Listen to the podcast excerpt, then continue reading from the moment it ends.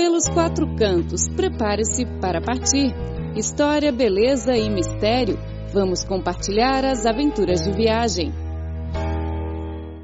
Olá, ouvintes! Sejam bem-vindos ao programa Pelos Quatro Cantos. Eu sou Clara Lee. E quem está ao meu lado é o Rafael Fontana. Olá, Rafa. Oi, Clara. Olá, ouvintes. Estou muito contente em mais uma vez apresentar o programa de turismo. Clara, para onde a gente vai viajar hoje? Vamos viajar para a região autônoma da nacionalidade Zhuang de Guangxi, no sul da China. Legal.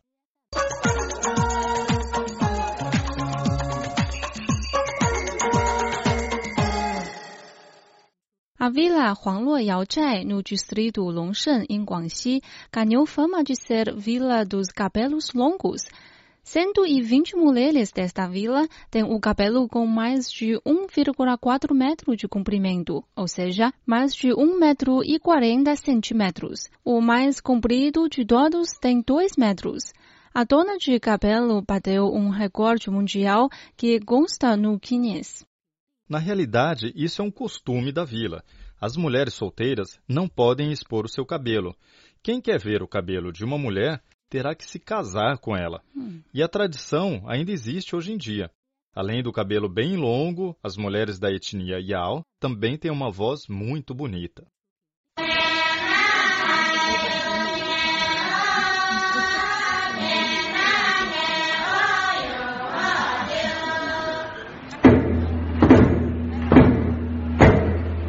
Canção pode ser ouvida quase todos os dias na vila. O show já se tornou uma atração local. As cantoras não são profissionais, são moradores que nasceram e cresceram na vila.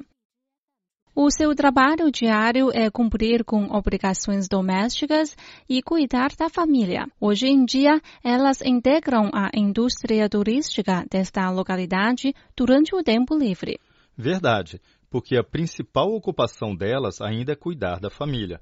Mas quando tem tempo, elas vêm até esse teatro para cantar e dançar, o que lhes permite ganhar algumas centenas de yuans extras todos os meses. Às vezes, o show é muito bem recebido pelos turistas e as cantoras têm que trabalhar das 8 de manhã até a noite. De fato, essa apresentação étnica é uma parte importante do turismo local. Pan Yujiao é uma das cantoras. Ela conta que sua vida melhorou muito com o desenvolvimento do turismo local. Antigamente, a nossa receita dependia apenas do trabalho agrícola. Quando havia mau tempo, sofríamos grandes perdas, mas agora temos uma receita estável. A minha família leva uma vida muito melhor. Eu sozinha posso ganhar 40 ou 50 mil ienes por ano. A etnia Yao tem uma cultura e tradição muito especiais. Esse espetáculo tem como finalidade mostrar aos turistas a cultura dos Yao e ajudar também a aumentar a renda dos moradores. O show oferece não só uma plataforma para os turistas conhecerem a cultura tradicional da etnia Yao, mas traz também benefícios para a população local. Segundo o funcionário do governo do distrito de Longshen, Zhou Enping, mais de 80 mil turistas assistem ao show todos os anos. Esse movimento gerou aos moradores locais uma receita de 2,5 milhões de yuans. Ele, que nasceu e cresceu em Longshen, testemunhou as grandes mudanças ocorridas nessas vilas. 还没开放旅游的时候，这个地方它是 Antes de desenvolvermos o turismo na região, existia no local uma mina de ouro, mas os mineiros levavam uma vida de miséria. Depois de desenvolver o turismo, o número de turistas subiu muito, para 600 mil anualmente. Os moradores passaram a levar uma vida relativamente satisfatória. Nós sempre dizemos que as paisagens naturais e a cultura étnica são as verdadeiras minas de ouro, que nunca irão se esgotar.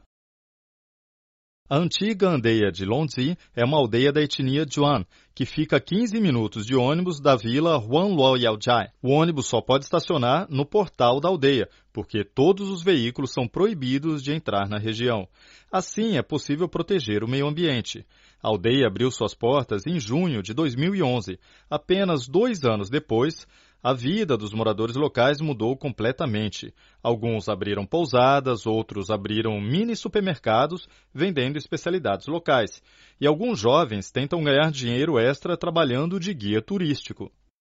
Não muito longe do portão da aldeia, há uma pequena loja chamada Loja da Família Leal. A dona é uma mulher de cerca de 50 anos de idade, natural desta aldeia. Embora o comércio não esteja muito bom, a receita é suficiente para sustentar a família. Em comparação com o passado, o padrão de vida de hoje é bem mais alto. A vida de hoje é bem melhor. A aldeia está aberta aos turistas. Posso vender especialidades na minha própria loja. Não preciso mais vender no mercado fora da aldeia. A vida é mais fácil hoje em dia. Alguns moradores com roupas étnicas tradicionais passavam e diziam olá. Embora vivam numa vila longe do mundo moderno, eles não são fechados, muito menos atrasados. Pan Suefan viveu numa aldeia a vida inteira. Como testemunha do desenvolvimento da região, ela diz que a coisa mais impressionante são as estradas. As estradas são muito boas. A aldeia está cada vez mais bonita e acho que será ainda mais bela no futuro com o desenvolvimento do turismo. No passado, quase todos os jovens abandonavam a aldeia para procurar emprego nas grandes cidades. Mas, recentemente, a vila se tornou num ponto turístico de Longshan. Há mais e mais oportunidades de emprego na comunidade. Por esta razão, muitos jovens escolhem ficar na terra natal, onde cresceram. Xiaoliao é um deles. O Xiaolao nasceu neste vilarejo e, quando se formou da faculdade, não quis continuar morando numa cidade grande. Ele conseguiu o certificado de guia turístico e começou a atuar nesta profissão na aldeia. Só falo algumas palavras de inglês, mas consigo me comunicar com os estrangeiros do meu próprio jeito. Esses dois vieram da Alemanha. Recebi visitantes da Coreia do Sul, Estados Unidos e Reino Unido, mas a maioria mesmo é chinês. Nos últimos anos, o governo central da China tem adotado uma série de medidas para melhorar o ambiente na região rural e a vida dos moradores locais. Em 2012, o Ministério da Habitação e Construção Urbana, o Ministério da Cultura e o Ministério das Finanças da China iniciaram um projeto de proteção das vilas tradicionais do país os ministérios fundaram um comitê especial responsável pelos assuntos pertinentes e pela criação de uma lista de vilas tradicionais da China. A Vila Longji entrou na primeira lista de proteção. Isso significa que a proteção da Vila Longji já se tornou num projeto nacional. Segundo o Departamento de Construção das Vilas do Ministério de Habitação e Construção Urbana, o orçamento central aumentou a assistência financeira às vilas incluídas na lista de proteção. Acreditamos que as vilas antigas da China, como Huangluo Yaozhai e Longji, tenham um futuro ainda mais promissor.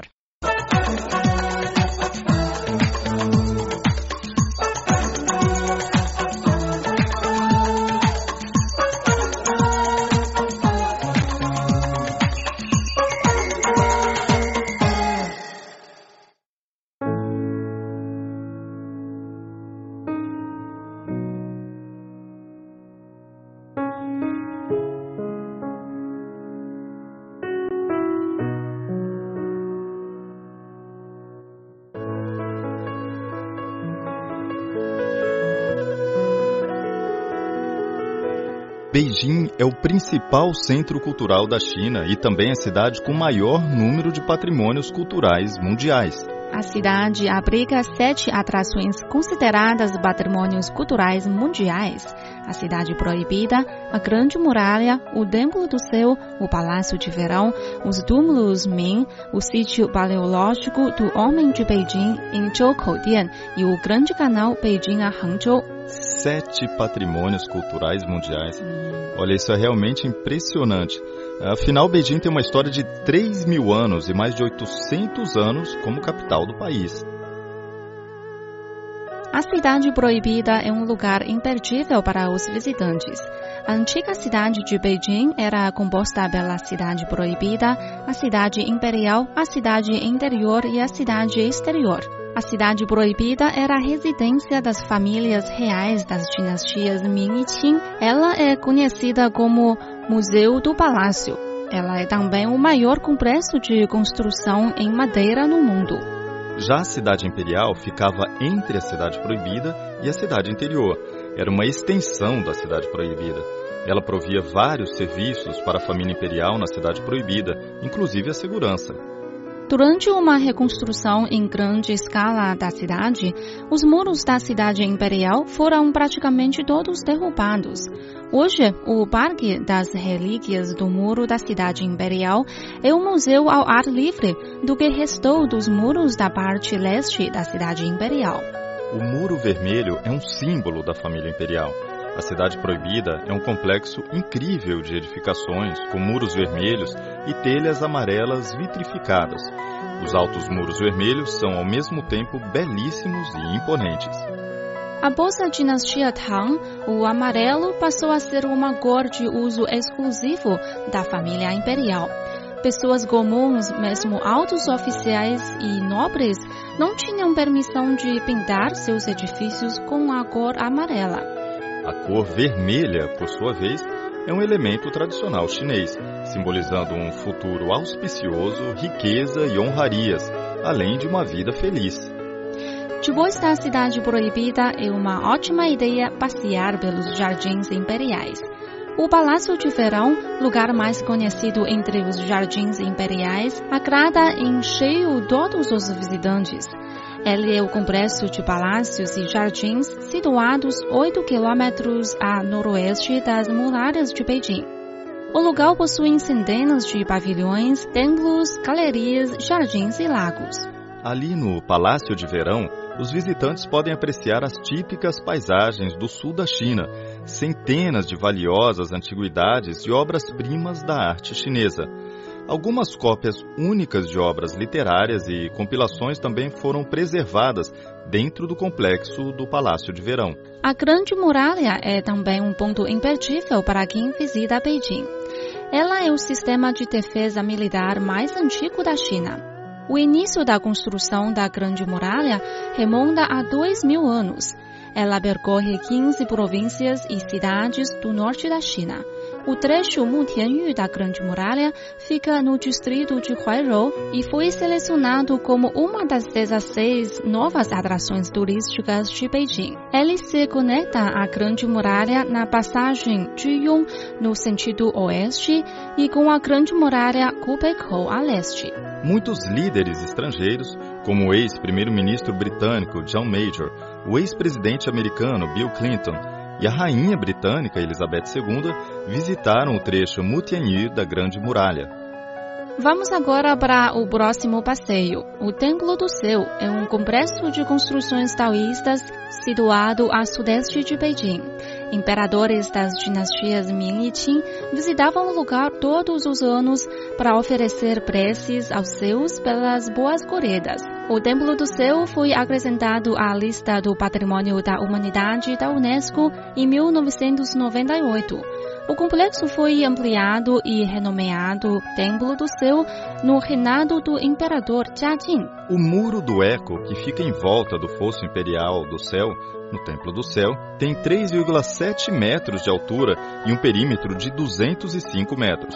Ele foi assentado de maneira hermética, com tijolos muito finos e recoberto por telhas azuis vitrificadas. A sua construção obedeceu ao princípio da refração das ondas sonoras. Se uma pessoa fica em frente ao muro e fala alguma coisa, o som ressoa de 100 a 200 metros de distância. Se você ficar em pé, na pedra do som triplo, bem no centro do muro circular, e bater as mãos, vai ouvir três ecos muito altos.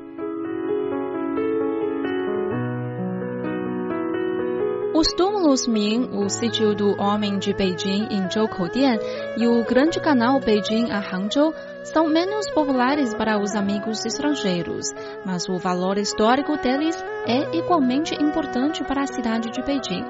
Todos esses lugares são testemunhas da história e da herança da cultura chinesa.